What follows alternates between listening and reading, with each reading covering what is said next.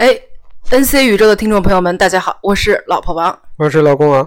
上一期节目呀，其实我们本来是想跟大家忏悔一下，我们这个疫情期间在家里面是多么的自甘堕落，多么的道德沦丧啊！啊，还不到道德沦丧的地步，咱们说可能在我在我们父母眼里就已经就属于道德沦丧了，不可饶恕。是人性的泯灭，还是制度的沦丧 啊？还是道德的沦丧？呃，但是呢，没想到我们最后聊着聊着，发现哎，还还聊出一些这个相对比较深刻的话题啊。嗯，这一期呢，我们一定不不不搞得那么严肃。我觉得，我觉得是实际上是这样的，就是这种。所谓的这种灵魂上的这种拷问，这种哲学上的深刻，也就属于也属于我们这种呃想的想的太多的人的这个啊，no no no no no no no no no no no no，不是想的太多好吗？所有的这些只是对于我们行为的一种 justification，一种合理化，也只是好吗？只是要这样让我们的感觉不那么难受。对啊，好吗？所以，所以我觉着也只有像我们这样的人，可能有更多的借口。对，像那些有充分动力，比如说考了 N 多 CFA，然后读博士，然后那个交女朋友，这个又出去玩的这些，这这这这些人来讲，他们可能。呃，根本不存在这是什么？你们在说什么？对对，你们是有你们你们是智障吗？你们是哪里有出了问题吗？可可能是不会有这样的困惑的，可能是不会有这样的想法的。嗯，所以呢，这一期呢，我们会聊一个这个大家喜闻乐见的一个一个一个话题，这也是我们呃疫情期间在家里面占据了我们怎么说，至少是不能说四分之一吧，至少是八分之一时间的一项事情吧。呃，也不能算，也没有那么多吧，对吧？难道没有吗？嗯，好吧，那就嗯，就就就是，哎，就是吃和吃播。啊，好吧，因为我们看吃播呢，主要是在吃的这个时间。但是呢，由于这个不同的，比如说这个纪录片也好，还是说这个不同的 vlog 也好，还是说这个呃小主播们做各种的这个小小节目也好，那这个呢就会把我们吃饭的这个时间又会拉长很多。对，因为很可能我们吃完了，哎，这一集还没还没完，哎，我们又又往下接着吃，呃，就就接着看。然后或者是说呢，就是他这一期节目可能很短，五六分钟，哎，但是呢，他很快给你推送，哎，你接着往下看，然后就沉迷于此。所以这一。期我们一定要聊一聊吃播这个话题。其实，呃，怎么讲呢？这个对于对于我来讲呢，呃，是属于因为我们是身处国外嘛，就是尤其是国外的这个中餐厅呢，呃，价格也不便宜。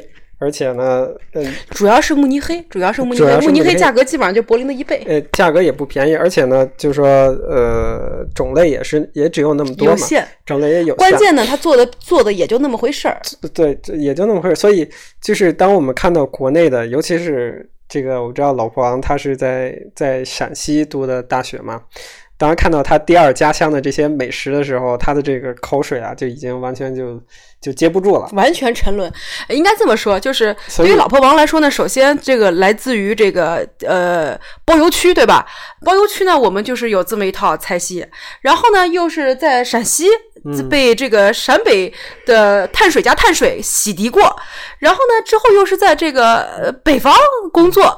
但是呢，这个期间，老婆王还这个自强不息，全全国到地的全国各地去旅游啊。所以呢，就是对于吃这个问题上呢，就是有更多的这种感受。因为你会发现啊，就是在吃播里面，他吃一样你吃过的东西的时候，嗯，对于你的这个味觉的全方位的刺激，对于你的感官的全方位的刺激，和他吃一样你完全没吃过东西的时候，完全是不一样的。那咱俩看的完全是不一样的。所以，我的我觉得我们俩看了不不一样的东西，是不一样的东西。因为对于我来讲，实际上。都没吃过啊！对我大部分大部分品种都是没有吃过的，无论是无论是呃，你要说凉皮儿我没吃过，那肯定是肉夹馍我没吃过，那绝对是在撒谎了。但是我没有吃到那么正宗的，或者是没有那么多种那么多个品类的，里面又可以夹花干儿，又可以夹又夹馍夹馍，或者没有那么多品类的。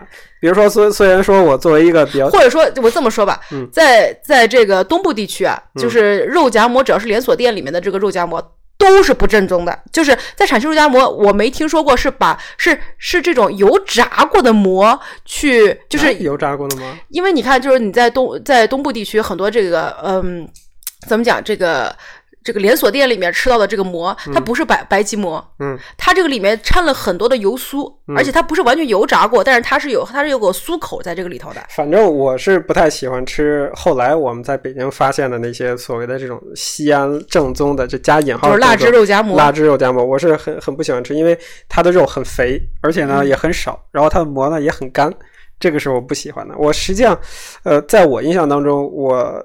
我印象当中最好的肉夹馍，反而是我小的时候吃的，里面是加那个青椒辣子的，然后呃没准还加了点青菜，可能是属于那种呃香菜，可能是那种改良版的呃肉夹馍。但是就用用天津人的话来说，都是邪教。就在在可能，但不是在西安不能这么说，因为西安啊，就是我们作为这种这个大都市，嗯。古代大都市啊，我们这个兼兼兼了这个中华文化传统的中华文化和这个西域文化啊，所以我们兼容并包，所以这个里面什么都能加呀。我加花干儿，我可以加这个，比如说你正常的哨子，我可以加这个炒过的牛肉小炒，我可以加各种炸过的菜，我可以加炸炸串儿，我什么都能加。而且比如说我里面粉蒸肉，哎，对，我就是我不限量，我不限。对啊，所以所以对于我来讲呢，呃，可能。比如说，我以肉夹馍举例呢，就是正宗的肉夹馍，在我心目当中，可能是我小的时候在我们家附近的一个小区的某一个偏僻的一个小店里面卖的肉夹馍。可能他们家就是西安过来，然后这个打工的人，哎，说他他的肉量大。然后呢，馍也好吃，然后它那个还有浇了一勺肉汁儿，可能还有肉汁儿，特别好吃。但是之后我再吃到的，基本上就要么就是肉特别肥，要么就是饼特别干，然后肉也非常少。当时我为什么讲这个事情呢？就是，呃，就是讲，呃，我跟老婆王看这种美食节目的出发点是不一样的。对于老婆王来讲，可能是一种感，这种味觉上的重新的唤醒。或者说是这种，我我现在这会儿就已经不不断的吞咽了，已经是是味觉上的一种重新唤醒，带起了他一种这种美好的回忆。但是对于我来讲呢，呃。比如说，我作为一个老北京，我连豆汁都没有喝过啊，比较惭愧。所以对于我来讲，很多时候反而是一种在某种程度上有一种比较猎奇的这个心理去看，就是，哎，居然这些东西还能做成这个样子。然后呢，呃，它跟当地的这种文化又是怎么结合的呀？什么？我我主要看的是这个东西，包括它的比较新鲜的种类啊。呃，主要是看的这样的，包括他的市井市井生活呀，是这样。我真的就很很好奇，我们看了很多，肯定是不是一个东西。比如说，就要包子，嗯，这个小笼包，比如说我们这个呃包邮地区吃的这种小笼包，还有这个血黄包。然后呢，再比如说再往北方地区，比如说山东吃的这个大肉包和天津吃的肉包，还有包括我们再看这个西安，就是这个阿星，就是我们说的这个美食博主阿星吃的一些这个包子，就是你看这个包子这个皮这个发面的这个状态，嗯，就是发就你不是单纯看这个肉馅儿，你看这个肉。馅儿的这个状态里面有没有加这个胶质层？有没有加这个汤？因为西安吃的是这个，比如说灌汤包，哎，灌汤包里面装的是羊汤。但是呢，这个包邮区的这个小笼包里面加了是一块这个肉胶，就是这个肉皮熬出来的这个胶质层。嗯，那像不同的这个包子，你就你就单纯从它的这个肉馅儿的这个方式，从它这个皮的发酵状态，以及这个肉汁儿在多大程度上侵入肉皮，因为。就说我不大言不惭啊，这些我都吃过，所以呢，就是我很快我看到他那个样儿啊，我一下子我这个嘴巴里就能够浮现出他摩擦过我味蕾的时候啊，他的那种触感和他的这个味觉，他到底在多大程度上这个肉汁能够浸入到这个包子皮儿里头？哎呀，非常形象，非常形象。所以对于我来讲，我可能怎么讲呢？我就是我也没吃到过比较特别正宗的，比如说你如果讲呃。呃，羊肉泡馍我在哪吃的呢？可能是如果我没记错的话，是那时候在北京那个实验中学边上有一个有一个店，还是呃以前的一个朋友请我吃的，但是也没给我留下很多的印象。所以，呃，对于我来讲，吃饭嘛，只不过就是一个填饱肚子这样的一个方式。这个好吃肯定是更好的啊。一般来讲，不好吃呢，就是就一般般也可以。当然说，我对米饭还是有比较低的容忍度的，我是不太愿意吃那种特别糙的这种米的。就是它的这种，就是米的质量没有粘性啊，没有香味的这种的。除了这个不弹牙，哎不。但是这种时候你会发现，就是你不同的这个稻稻种，你都是好吃的米。嗯。不同的这个米，不同的做法，它你出来的味儿它还是不一样。但是对，所以我就说，对于我来讲，我这个时候就想到那个广东那个煲仔饭，那个烤的焦焦的，就是被猪油从周边淋下去，然后烤的焦焦的那个饭的那个锅巴的香味啊。天哪！而而且对对于我来讲呢，可能。就是这种美食啊，最吸引我的是第一口。就当你吃完这第一口呢，就是很多时候就是因为实际上是你的口腔当中的这种味觉的一种瞬间变化嘛，就是由比如说原来是平淡的、没有味道的，然后突然充满了这种菜的香或者饭的香。但是对于我来讲，比如说你的菜的种类一多了以后。比如说有的时候，包括我们回国的时候，很多时候会遇到这种特别大的那种大席，然后一上上几十道菜、十几道菜，你吃到最后以后，你山珍海味从你面前哗哗的过。对，呃，对于我来讲，实际上是一种负担。第一点呢，就是说，呃。第一点呢，就是说我每个每个东西你都想吃一口，但是呢，我的胃又没有那么大，吃吃着吃着就就就吃不下了。第二点呢，就是这些菜，但是你不是我，对啊，就是对我造成了很大的负担。第二个负担呢，就在于这个菜呢，往往呢，它的这个。对营养营养呃含量特别高，蛋白质含量高啊或者怎样，就不管怎么样呢，就是我这个东西吃完以后呢，我很容易就消化不良，第二第三天第三天就上火，所以所以呢，呃吃跟阿星还不一样，对于阿星来说，他只要有一个全国通用的肛肠科 VIP 金卡就可以了。对对对，对于我来讲呢，其实呃其实是一个很矛盾的事情，所以为什么我我是不抗拒看这种美食啊美食节目的？是因为你吃不了。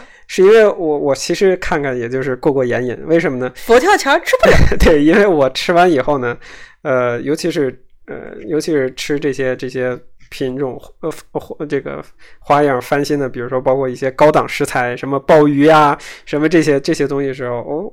海参呀，我肯定会上火，然后呢就会给你。所以八百块钱一盅的这个佛跳墙，你就吃个八十八十块钱一碗的那个意思意思就行了。我肯定吃不了，为什么呢？就是我吃完以后，我第二天肯定会上火。所以你就适合吃潮汕海鲜粥。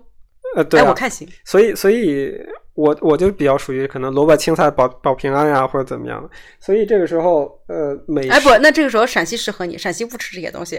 陕陕西我们不吃高蛋白，我们就吃高碳水。对啊，这这有可能，但是高碳水吃完了你容易犯困呢，对吧？因为你要消耗糖啊什么的。所以对于我来讲，美食呢真的是没有特别对我来讲没有造成特别大的这种诱惑的原因，就是因为比如说你把我放到一个小吃街什么的话，我可能吃两到三家之后，我就已经就已经很受不了了，就吃的很很撑了，就已经吃不下去了。包括呢，就是你还要考虑到你之后吃上火以后，你还要忍受一到两周的，比如说舌头上起泡啊、嘴上起泡啊。这种这种每次进食的时候给你带来的这种痛苦，对于我来讲，就是这个时候完全能够抵消掉它之后你嘴上起起泡、起疮带来的痛苦呢，是完全能够抵消掉这种美食对你带来的这种诱惑。你你知道你说这句话的时候，我就想到这个这个嗯老饭骨里面啊，嗯，二伯说一句话，嗯，就是有糖尿病的人啊，他就吃不了这个，他就吃不了这口哎。我就是一，虽然您是没有糖尿病啊，但是我觉得就 就美食真的跟您没什么关系。我觉得美食对我来讲，就是我就吃不了这个，我就是在家。当然说，因为我父母说的好像你老婆这两天没给你做好吃的一样啊。是，就是你我父母还是了解我的。比如说，当然说那个老婆王跟我一回家以后，就肯定会抱怨啊，怎么他可能也没有抱怨，就是怎么又要喝粥啊，然后就是吃这些这些很。不能算很平淡的东西，很清淡，很清淡的东西，然后很家常的东西。就是清淡这个词啊，就是我以前以为，呃，盐少一点就叫清淡，后来我才知道，少少高蛋白，少少糖，少脂肪才叫清淡。哎呀，真的是颠覆三观。我以为以我以前一直以为不咸不辣就叫清淡。所以，比如说像我回国的话，可能很多时候吃的是一些非常家常的东西，清蒸鱼啊，这个排骨啊，什么这些东西。可能我去吃顿烤鸭或者怎么样，但不会就是说，比如说像老婆王这种，呃呃，一回西安，然后天六天吃六顿，一天吃六顿，然后连着吃吃六七天，然后约不同的人去吃饭，这个对我回国一个月，我能胖十公斤再回来，这对我来讲 就是。我有一次回国，老公王在在这个接机口，活生生的看到我从他旁边走过，他认不出这是他老婆。是的呀，已经胖成这样了。所以，所以对我来讲，这个这个美食啊，这对我来讲是真的是只能是说是看着漂亮，看着好吃，但实际上，嗯，没有特别特别大的那种诱惑。这是一个原因，但是我为什么又特别喜欢看美食的？因为你吃不了啊！不不不，对，一方面是我吃不了，呃呃，我可以可以呃可以很很放下心来的去看嘛，因为它对我来说这种诱惑不是特别大，因为那它对于你来说，它的这个感官刺激在什么地方呢？因为我们每个人最后看东西，你都。寻求一种感官刺激嘛？对呀。那我看这个就是我哇，我口腔里面各种火焰喷发，我我我是有这种感觉啊。但是我不知道，那你在看什么呢？其实是这样的，就是有些人呢是属于那种就体验式的经验积累。我们讲就是你如果获取经验是可能是体验式经验积累，有的人可能是属于就阅历式的这种经验积累。这也是为什么，比如说，嗯呃，讲古代有些书生呢，就是呃讲这个叫。叫什么呀？行万卷路啊，行万里路，读万卷书。行万里路，我是属于行万里路的那种。行万里路，读万卷书啊，包括就什么运筹呃帷幄之中，决胜千里之外。可能对于啊，你是这号啊？对于古代，你看你非要把自己拔到韩韩非的这个状态啊？不是诸葛亮，呃。和韩信啊，韩信，韩信，古古代的人呢，可能就更多的就是说是书生嘛，就穷书生也没有很多的这个呃，没有很多的这个钱去做这些事情，去去行万里路也好，去你去你你去考个考个试都能遇到聂小倩。对啊，所以对于穷书生来讲，可能是看看食谱啊，然后看看书啊，就脑补一下，就脑补一下，就就就可以了。包括我们讲是。美国有一个很有名的一个物理学家，他看看怎么游泳，他就会游泳了。他看看游泳，他就怎么会游泳了。这个我最无法理解，就是在于，比如说你其他的我也都忍了啊，你说游泳啊这种事情，它是需要你的这个肌肉。它需要形成一种肌肉记忆的，就比如说你打拳、你弹钢琴，你都需要有一种肌肉记忆，你才能够把这个动作给做出来。然后你的这个，比如说脑子里面电信号，啪嚓啪嚓啪嚓，它能过来，我就不能够理解它这个肌肉记忆是如何形成的呢？那我就不知道了，这个你要问他。他有可能，比如说他虽然没有在水里面练过，但是他在陆地上练过练练过动作呀，对吧？这也是有可能。所以我就像我练练那个蝶泳一样，就是这么练起来的。对啊，所以这就这是属于在我看来。这属于是一种阅历式的这种经验获取，就是当你在网上面也好，或者以前看书也好，你获得了很多这种、这种、这种、这种、这种阅历。这个那我受累问您一句，可能就就转化成了你的这种。我我受累问您一句啊，就是您看了阿星吃了这么多好吃的。你我不我不说那个，就是他们这个爆肚赤身这些啊，就是你看他这么多好吃的，你看了这个，呃，这个马蹄啊，Martin 啊，他吃他做了这么多好吃，你你就不想吃一吃吗？我觉得你还不想吃，你让我，你昨儿让我做这三合一干什么的？三合一要跟大家就是补充一下，什么是三合一？就是陕西，呃，陕西，大家为什么就是大家都知道这个陕西吃这个臊子面啊，知道陕西吃油泼面，知道陕西吃干拌面，那么陕西人就发明出一个东西叫三合一啊，那就是把这个剁好的臊子肉和你炒好的西红柿炒鸡蛋和油泼辣子，不撒放在一碗里面。对呀，那你那你你为什么又又让我给你做这个呢？啊，不是这个，就是它确实是好吃嘛。但我的意思就是说，呃，我们两个，我觉得以后就给你吃压缩饼干，就是咱们家买的那个 emergency food。以后你就看着阿星吃，阿星吃的时候你再吃 emergency food。呃，当然，然后给你喝水。不排这个是比较极端的情况了。但我的意思就是说什么呢？就是呃，我们两个可能看，比如说甚至于看美食节目、看做饭节目。他的关注点就反而就是不一样。比如说，我们两个人同时都在看老饭骨，对吧？我们也看了很多老饭骨的节目，就是老饭骨，就是呃老呃，现在是两个，原来是三个，三个老爷子，那个国宴大师嘛，教你怎么在家里面做那种，就是一个大爷，一个一个二杯，对，一个二三叔，一个三叔。但是现在三叔就那个出去单干了，单飞了，所以就是大爷和脱团，对，大爷和二伯在在家里面，包括在在这种。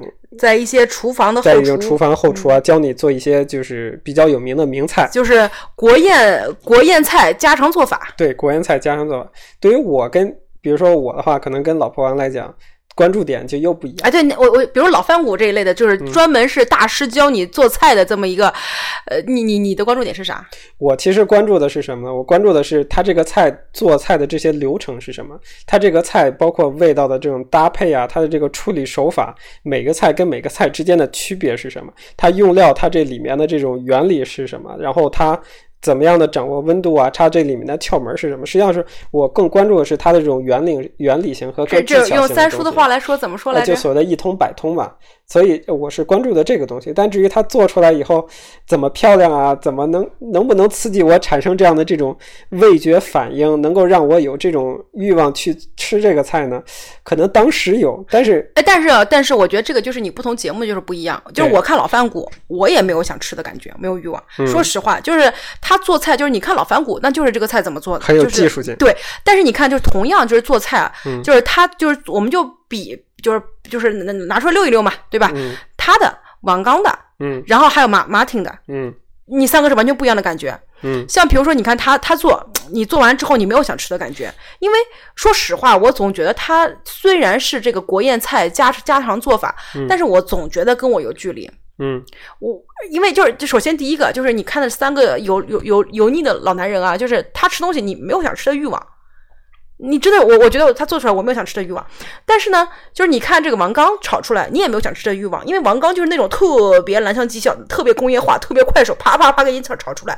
所以对于我来说，王刚和老范谷那就是在看这个菜怎么做，但是看马丁就不一样。虽然马丁他长得也不帅，也挺油腻的一个老男人，但是呢，你跟老范谷相比的话，他已经很小鲜肉了。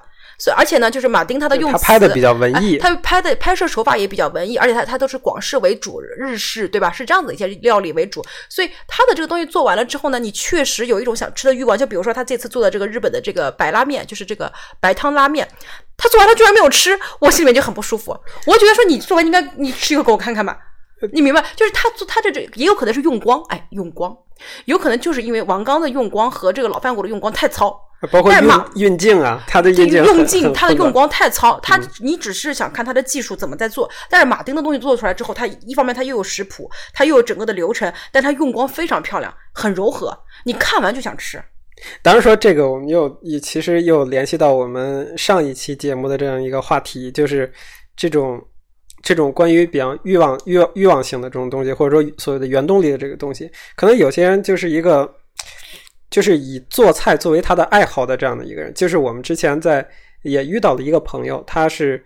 他他好像就是一个上海男人，他是一个上海男人嘛，就也很会做菜，而且他们家里面呢，据说也有各种尺寸的锅，做不同的菜用不同的锅，这个做不同的菜不是不同尺寸的锅，是它的导热性啊，对，哎，就做不同的菜，哎呦天哪，做不同菜有不同的锅，然后包括那个咱们家是一口锅他还对他还有就专门去做炸东西的这种控油温的这种专业的炸具啊，然后有这是各式各样的这种呃实验器材，我觉得我甚至于怀疑他们家的厨房是比他们家客厅还要大的，这都是这都是有可能是一体式的。哎，有可能是一体式的，所以呃，这也就存在这样一个问题，就是当你的这个兴趣达到一定程度的时候啊，呃，在我们看来，一道菜要做要处理那么多道工序，然后要做那么多道食材，每一个食材都要把它进行加工，然后然后有些食材需需要腌制，呃呃八七到八个小时，然后甚至于腌制隔天，然后有时候包括比如说糯米你要。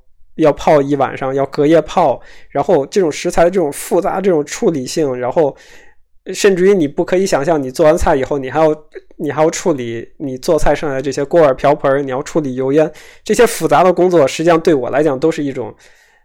就是一道一道关关卡，就明明确确的告诉你不要做这些事情，这个事情和你最后尝到的那一口是得不偿失的。所以我们家分工很明确啊，我来做，因为我喜欢做呀。虽然我们家只有一口三十二寸的锅走天下，但三十二厘米的锅，但是就是对于我，我们家其实一共是四口锅。呃，就是一个是不锈钢锅，嗯，然后那个高压锅，高压锅是一套，就是一个大锅一个小锅，然后一个三十二口径的锅。我们家平时其实用的三十二口径的锅比较多，然后高压锅是用来这个焖米饭和炖肉的，然后另外一个就是这个呃不锈钢锅，就是平其实它可以被替代掉，它其实这个高压锅可以被替代掉，但是你是在做菜的时候你会占不同的盆具嘛，所以还是会多一口这个锅。当然了，其实这个说白了就更简单，就是我们之前这个嗯租房子的人他那可给我们的，就是他一剩下给我们。那就简简而言之是如此，所以其实就是在我来看，就是嗯，对于我来说，做菜的兴趣很浓，但是我不需要这么多的这个锅具，就我需要最基本的锅具，我不需要那么多锅具的一个原因就是在于，就这些东西在我来看，你部分可以通过技术来实现。第二个就是在于，你确实，比如说像你砂锅，你的煲仔饭，我的这个锅是没办法实现的，但是这个东西，那你没有办法，这个这个，因为我也没有，我连我连煤气灶都没有，对吗？你无法实现的东西，我我就放弃了。你确实，比如说我我用这个煲仔锅煲出来这个东西，和我用这个这个嗯这个怎么讲高压锅压出来这个东西，除了广式煲仔饭它有本质性的差别之外，它其他没有本质性的差别。所所以，但是这也说明一个问题，就是你的这个兴趣做饭的这个所谓的不在器材上，我的点不在器材上，说明你的个人的这种兴趣爱好啊，这个做菜兴趣爱好还没有进入到深水区。嗯，明白吧？就是还没有入坑，还没有入坑。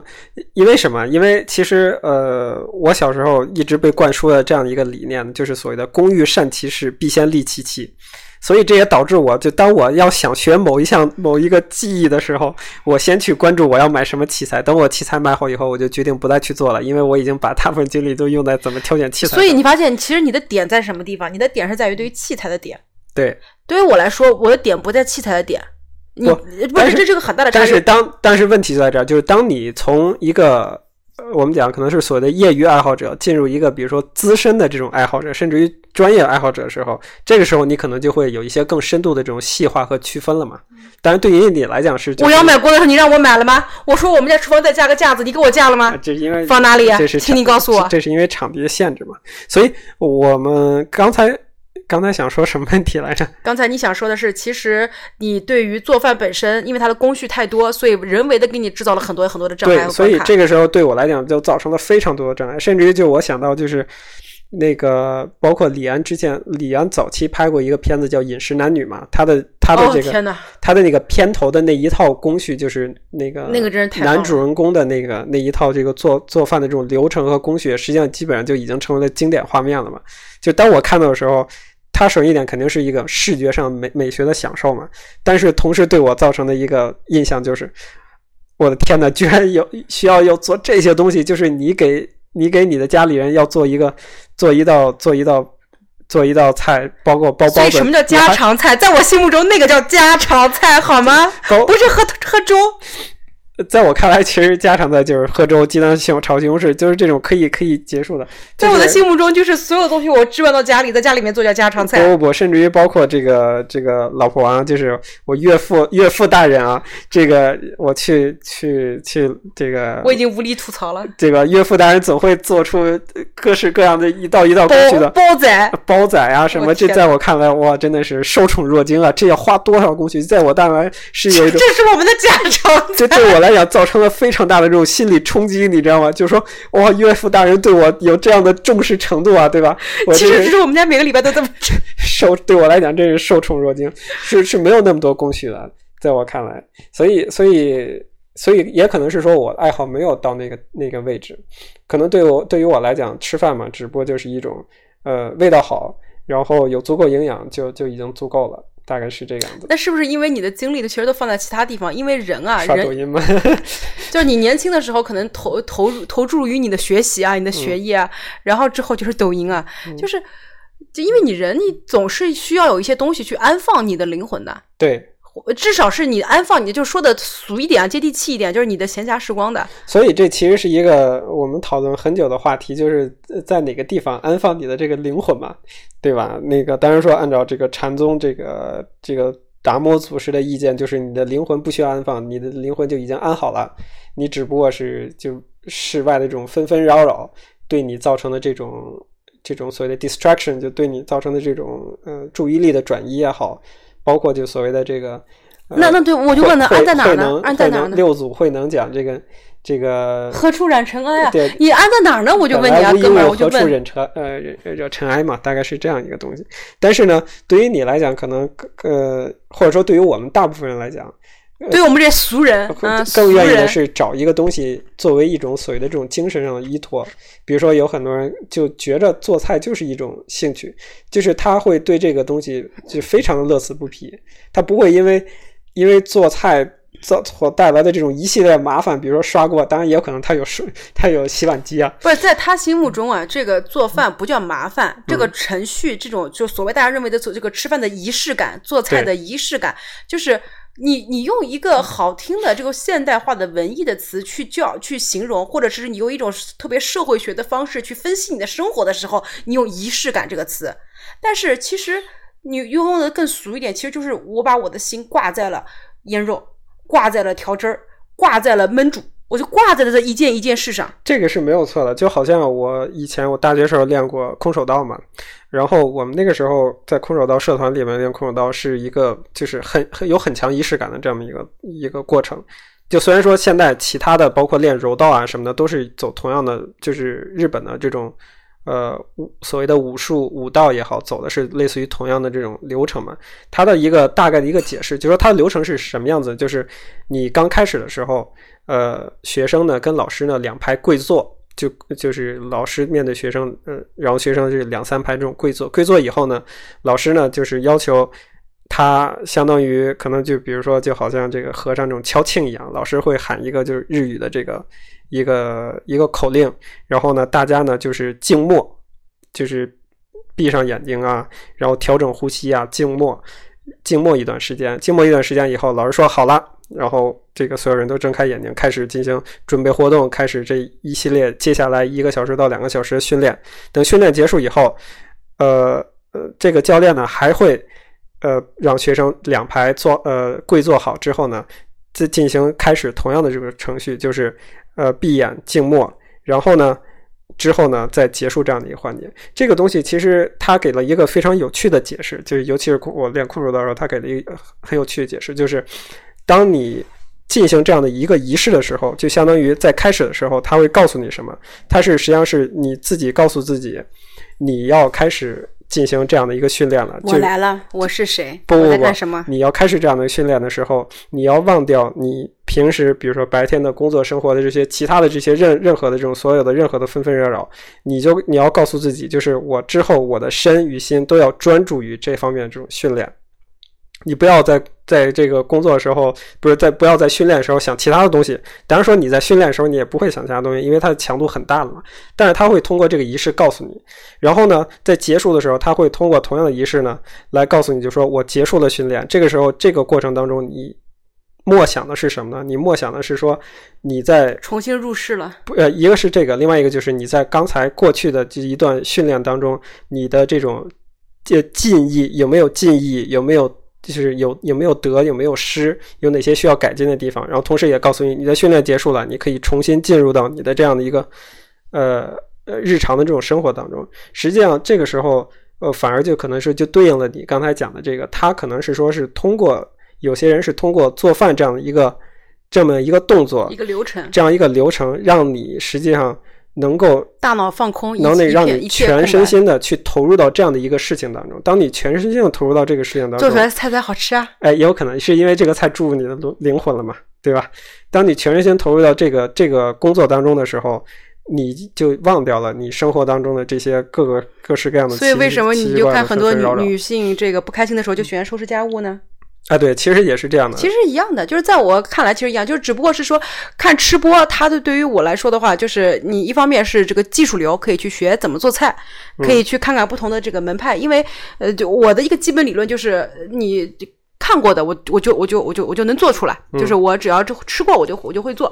那另外一个呢，就是在于，就是像阿星这样的这种吃播，就是在于，因为你有过一个真实的体验，所以它很快能够召唤出你大脑里面的这些记忆片层。对呀，但是但是。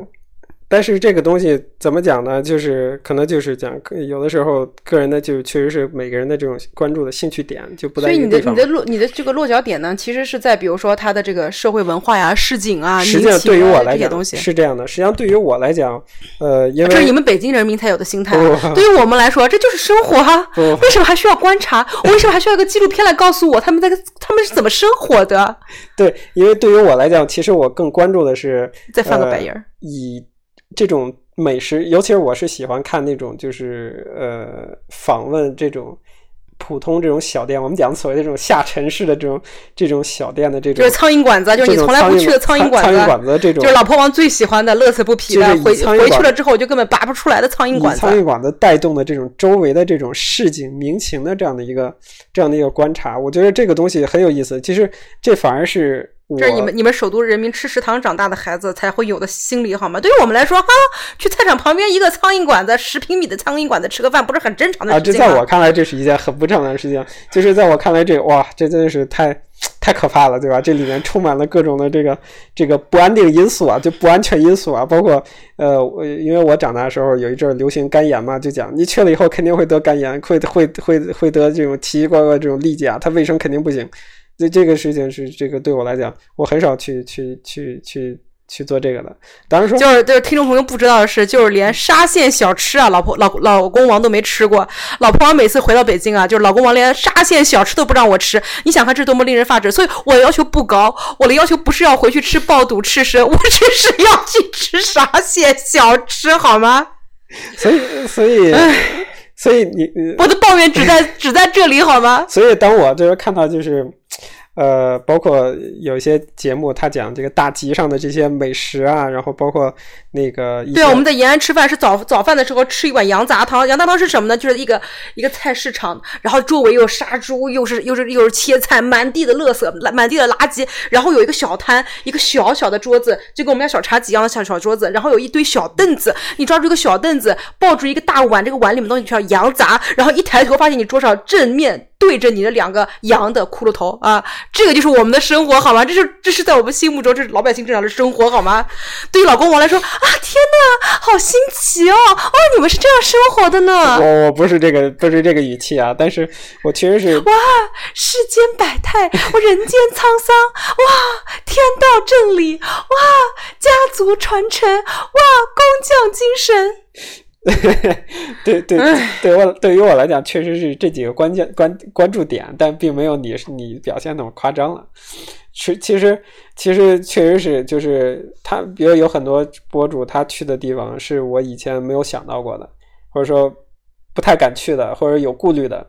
他就是扔了一地的这种，就吃完的这个剩的纸筷子。如果比如说，就这种地方，就是庙前街啊，就这种东西才好吃。如果假设，比如说，如果如果让我到一个地方去，呃，去找，就是一天去找吃的吃的话，我是绝不会考虑这种这种餐馆的。这个对我来讲，这个老婆王是专门找这种地方扎的好吗？但是我没有后来。通过看这些节目，又得到一个结论，就是，呃，虽然我有这些顾顾虑啊，但是说有一个办法可以让我打消这个顾虑，就是我们去找那些人去的最多的地方。那不就是地上垃圾最多的地方吗？不，因为人多的地方，在某种程度就是可能反映了他的口碑比较好，他口碑比较好，说明他还没毒死那么多人，是吗？对他口碑比较好的一个 一个一个一个那蕴含当中的这样的一个一个前提假设就是。首先一点，它的口味不错；其次呢，就是它的卫生没有糟糕到让所有人都吃的上吐下泻的这种这个程度。如果这个这个餐馆吃有有一次事故或者怎么样，呃，导致这个食客啊吃的上吐下泻的话，那他他的这个这个口碑就会瞬间不好，然后就不会有人去了。所以我觉得这可能是一个对于我来讲啊，从看这个这个美食节目得到一个一个。一个经验就是，以后比如说我们回国去吃这些你所谓的这种苍蝇馆子呢，要尽量找那种排队越长，然后人气越旺的这种店，可能是一个比较比较好的一个一个选择的这样一个策略，大概是这样的。就是听众朋友们可以脑补一下，这这一期录制过程中，老婆王全程翻白眼儿啊，全程翻白眼儿。对我，我就说的没有错嘛。说的没有错嘛？所以其实就是我们看这么多这个跟美食相关的这一些，不管是纪录片也好，还是说这种教你怎么做菜的系列也好，还是说就是这个吃播也好，还是说像这种台湾的一些节目里面这个温情脉脉的这么一些这种类似于社会新闻片的这么一个小片子也好，就是它的这个种类啊都很差异很大。嗯，但是呢，你喜欢看它的点都会不一样，都会千奇百怪。其实我觉得这个对于我来说啊，就是因为你所有事情都都都认识你自己嘛。你你既然都把德尔菲神庙的这个神谕给搬出来了，那我还怎么办？认识你自己，我就在发现，其实我在我为什么喜欢看这种吃播或者看那种吃播？我在这个不同的这个这个吃播的这个主持人身上，我我我我我到底感受到哪一种美学体验？其实都是在都是都是反馈到我们自己。呃，可以这么讲嘛？可以可以这么讲，但是就是说，比如说我们就喜欢看，比如说像吃货请闭眼，我我就我在这个节目里面我就不说，为什么呢？因为我就我就不喜欢他，就你都是作为吃播，因为你已经不再说做菜了，对吧？你说的就是吃和这个所谓的民情啊，探店，你探店，你吃货请闭眼里面，你在民情这块你没有什么东西让让我觉得是新奇的，说啊，你就是它里面确实会说什么啊，老北京的文化啊，这个那个的，但是对于我来看的话。我这些东西我不需要你来跟我讲，对吗？嗯，那我更多的是看你你在吃，你吃的时候给我一种享受，就是通过你的享受，我就是人是会有这种移情换你，就是镜面啊，就心理学来说是镜面。我看到一个人在做什么，我就感受到我在做什么。你的共情啊，你的东西全部来自于 mirroring 这么一个东西出来的。那对于我来说，为什么喜欢看阿星吃？那你一米八九、一米八几、一米九的一个大小伙子啊，也比较比较精神，吃这个东西，而且他吃哇，他吃的量又大。他又能吃，从这个这个是这个炒的到炖的到煮的，像今天我们看的，他居然吃两碗面之后，又去点了五份，五份其实是四份啊，四份里面是就是不是海鲜，就是那个就是贝壳，就是这种嗯小龙虾这种这种夜市的炒炒菜类的炒货类的东西。他居然又点了那么多，就是大小伙子，然后呢长得又不油腻。他虽然不是小鲜肉啊，他不是那种小鲜肉的那种类型，但是呢就让你觉得是个健康的宝宝。他他就是这个录完吃播之后，随时可以给你录个什么打篮球啊，录个什么健身的这么一个宝宝去吃。你和那个油腻的这么一个。哎，对对对对，所以所以这个又又一个特别有意思的点，就是你提到这个点，让我想起来，呃，以前啊，当时我有可能暴露年龄了，电影频道肯定反复播过，这也不能算暴露年龄，就是陈佩斯跟吃面，不是呃陈不是不是吃面，陈佩斯跟斯金高娃拍过一个喜剧电影叫《太后吉祥》。